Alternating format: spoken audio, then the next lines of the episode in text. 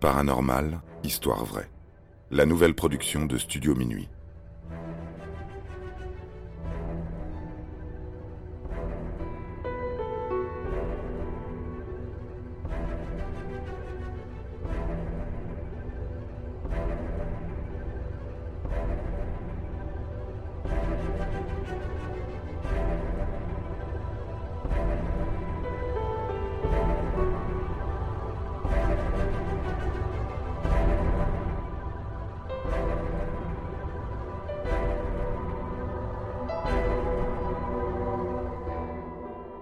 La maison hantée de la famille Bean. Ma famille a été littéralement déchirée par une force maléfique qui coexistait avec nous dans cette maison. L'activité a commencé par des bruits subtils et a progressivement dégénéré en violentes attaques physiques contre nous. C'est ma mère qui en a le plus souffert. Ces quelques phrases sont extraites du livre Dark Force par William John Bean, dit Billy. L'auteur raconte comment lui et sa famille ont été victimes de forces démoniaques lorsqu'il était enfant. Les événements ont commencé quelques jours après leur emménagement dans leur nouvelle maison de Glen Burnie, dans le Maryland. L'expérience a été si traumatisante que sa mère devra être hospitalisée à la suite d'un malaise cardiaque. Nous sommes en 1970. Bill Bean et sa femme Patricia sont aux anges. Ils viennent de réaliser l'achat de leur toute première maison. La bâtisse est assez modeste, mais elle compte un petit jardin et un impressionnant couloir desservant toutes les chambres. Leurs trois enfants vont pouvoir s'y sentir moins à l'étroit. Les enfants Bean sont composés de Patty, une adolescente de 14 ans, Billy, 4 ans, et son petit frère Bobby, dont l'âge n'a jamais été précisé. Au premier jour de l'emménagement, le couple Bean découvre leur nouvel environnement avec une certaine excitation. En revanche, pour ce qui est des enfants, ce n'est pas vraiment la joie. Les deux jeunes garçons trouvent que la maison est beaucoup trop sombre. Ils ont peur de dormir dans leur chambre, sans pouvoir se l'expliquer. La première nuit sera une nuit blanche. Patty partage la même appréhension que ses deux frères. Elle dira à plusieurs reprises se sentir oppressée, surtout lorsqu'elle doit emprunter le long couloir plongé dans le noir les premières nuits, à la suite d'un problème d'ampoule. Cependant, la peur n'a pas totalement disparu lorsque la lumière est revenue.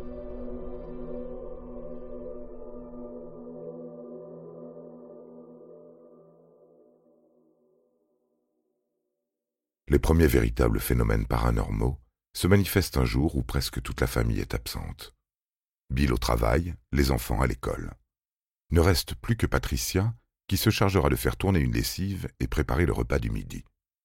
Mais sa routine ménagère va très vite être perturbée. Pendant qu'elle prépare les lits dans les chambres des garçons, le violent claquement d'une porte la fait sursauter. Après vérification, elle constate qu'il n'y a aucun courant d'air à l'étage. Elle décide de reprendre son ménage dans la chambre des garçons et est surprise de constater que des taches brunâtres se sont formées sur les draps. Le pire, c'est que plutôt que d'être bien en place sur les lits, les draps ont été arrachés. Patricia panique. Il y a peut-être quelqu'un qui est entré dans la maison. Elle appelle et personne ne répond. Pour se rassurer, elle décide de contacter sa mère, Hélène. Alors que les deux femmes sont au téléphone, plusieurs portes se mettent à s'ouvrir et à se fermer toutes seules, dans des claquements à glacer le sang. Hélène, entendant la panique de sa fille, lui propose de venir chez elle. Patricia refuse. Elle ne veut pas passer pour une folle, surtout si elle surinterprète des événements parfaitement explicables. Elle a beau vouloir contrôler la situation, un nouvel élément mystérieux s'ajoute au tableau. De l'eau commence à couler de la salle de bain. Très vite, la pièce est entièrement inondée. Patricia commence à croire qu'une sorte de fantôme a délibérément ouvert tous les robinets.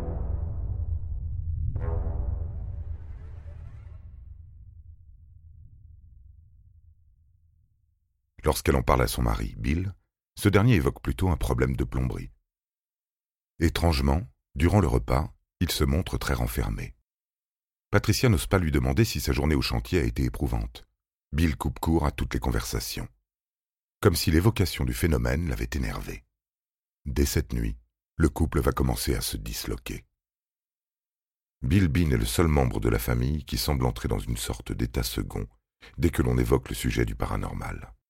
Son jeune fils, Billy, lui raconte que, bien souvent, il est réveillé par quelqu'un qui marche dans le grenier situé au-dessus du lit. C'est très énervé que son père va lui prouver qu'il n'y a rien du tout dans le grenier. Il nie les peurs de son fils, affirmant que les bruits sont dus à la présence de rongeurs. Après une rapide investigation, il ne remarquera rien d'anormal et finira par oublier les histoires de son fils. Pourtant, le jeune garçon n'est pas le seul à entendre les bruits de pas. Sa sœur entend également que quelqu'un se promène dans la maison la nuit, et particulièrement dans le couloir. Patricia, qui reste souvent seule à la maison, est confrontée presque tous les jours au claquement des portes, aux coups dans les murs, mais aussi à la chute de certains objets dans la cuisine. Un jour, c'est plusieurs tasses et verres qui tomberont au sol. La jeune femme, même avec le soutien de sa mère Hélène, est à bout de nerfs. Elle ne voit pas d'issue à ces situations extrêmement stressantes et angoissantes. Elle ne dort quasiment plus.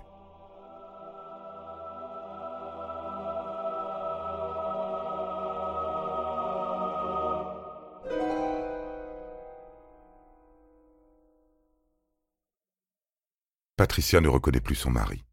Lui, qui était pourtant si doux et attentionné, commence peu à peu à se transformer en un être beaucoup plus dur, froid et distant. Il ne rentre plus à la maison pour manger, n'embrasse plus ses enfants, sans l'alcool. Patricia sait que c'est cette maison qui a une mauvaise influence sur la famille. Elle est prête à parier qu'un mauvais esprit hante son mari. Pour elle, il n'y a qu'une solution. Il faut déménager. Mais Bilbin, qui a mis toutes ses économies dans cette maison, refuse.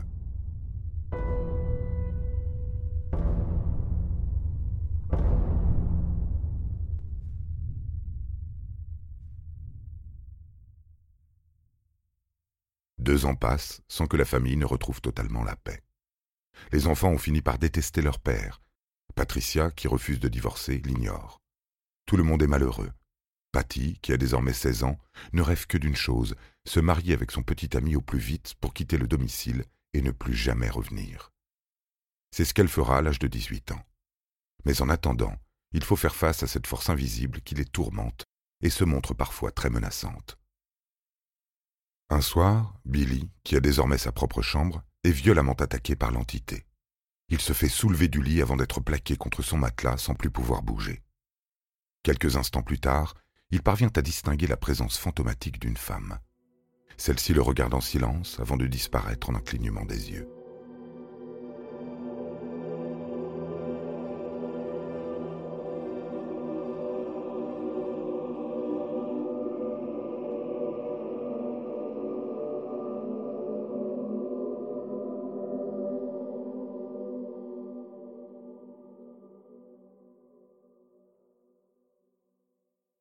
Le jeune garçon court se réfugier auprès de sa mère.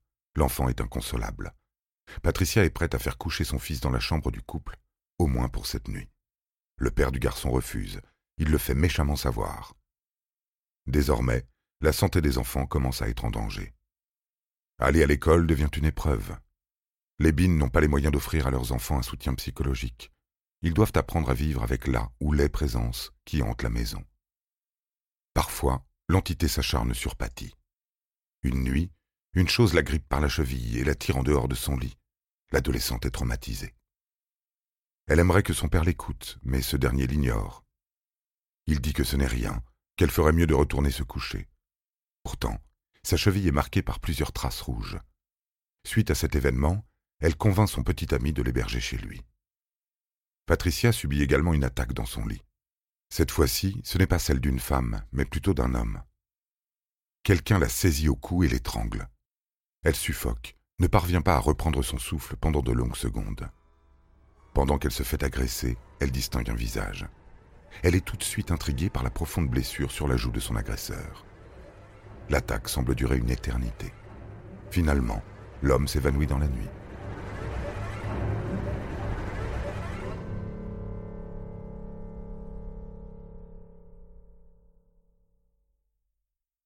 Patricia se réfugie dans la chambre de Billy. Les attaques à son encontre ne vont pas s'arrêter pour autant. L'homme va continuer à lui rendre visite plusieurs nuits de suite. Il sera accompagné de deux autres entités masculines. Étrangement, Bilbin n'est jamais touché par les événements. Il continue à nier en bloc, même lorsque sa femme va s'effondrer dans la cuisine à la suite d'une attaque cardiaque. Un soir, Patricia perd connaissance alors qu'elle est en train de servir le repas à ses deux jeunes fils. Son mari, comme d'habitude, n'est pas à la maison. Elle rassemble ses dernières forces pour demander dans un souffle à son fils Billy de prévenir Patty. Transportée aux urgences, elle devra y rester quelques jours car son système rénal s'est soudainement détraqué. Après être rentrée chez elle, les phénomènes ont continué. Les portes claquent, la vaisselle tombe des placards, les entités masculines apparaissent et disparaissent à leur guise dans le couloir. Qu'en est-il de la femme aperçue par Billy? Elle n'est plus mentionnée. À ce moment-là, Hélène est venue passer quelques jours à la maison pour soutenir sa fille. Elle s'occupe de ses petits-enfants pendant que Patricia se rend à l'hôpital. Hélène est également témoin de certains phénomènes. Elle essaye de convaincre sa fille de quitter la maison. Cependant, cette dernière ne peut pas s'y résoudre. C'est assez étrange, puisqu'elle-même suppliait son mari de partir. C'est comme si les entités avaient fini par avoir une emprise sur elle.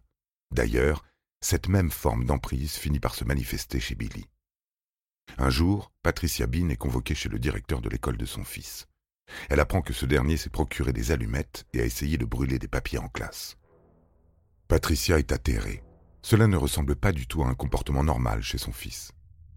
Billy a toujours été calme et soudainement, voilà qu'il se découvre une dangereuse passion pyromane. Heureusement, le jeune garçon n'ira pas jusqu'à brûler toute la maison. En revanche, il fera beaucoup de mal à son jeune frère.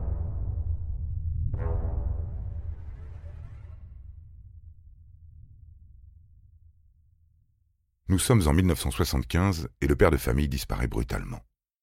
Patricia n'est pas beaucoup affectée. Cela faisait des années que le couple battait de l'aile. Quelques mois plus tard, la mère de famille fait la connaissance d'un homme, Richard. Elle tombe amoureuse de lui et l'homme emménage dans la maison. Sa présence est un véritable soulagement. Contrairement à Bill, il se montre doux avec les enfants. Petit à petit, lui aussi va être témoin des phénomènes paranormaux. Cela commence par la présence d'une femme en chemise de nuit, qu'il observe quelques instants dans le salon. Cela se poursuit avec la présence d'un ovni survolant le ciel au-dessus de la maison.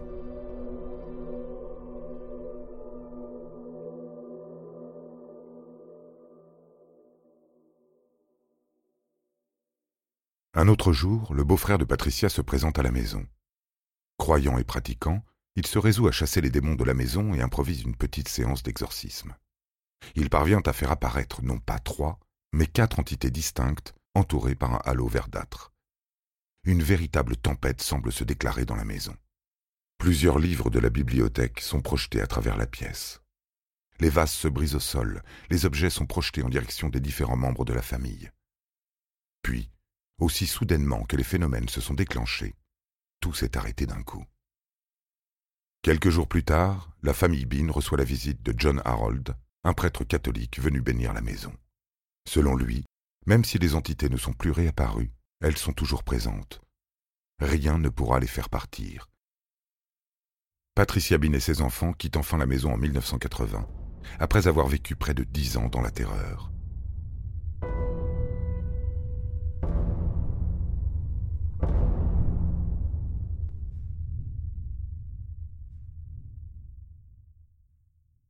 Tous les faits qui vous ont été présentés dans ce podcast sont racontés dans le livre Dark Force, que le jeune Billy a écrit une fois adulte. Selon lui, les phénomènes paranormaux résultaient de quelque chose de maléfique qui rôdait autour de sa mère depuis des années, bien avant que celle-ci n'emménage dans la nouvelle maison.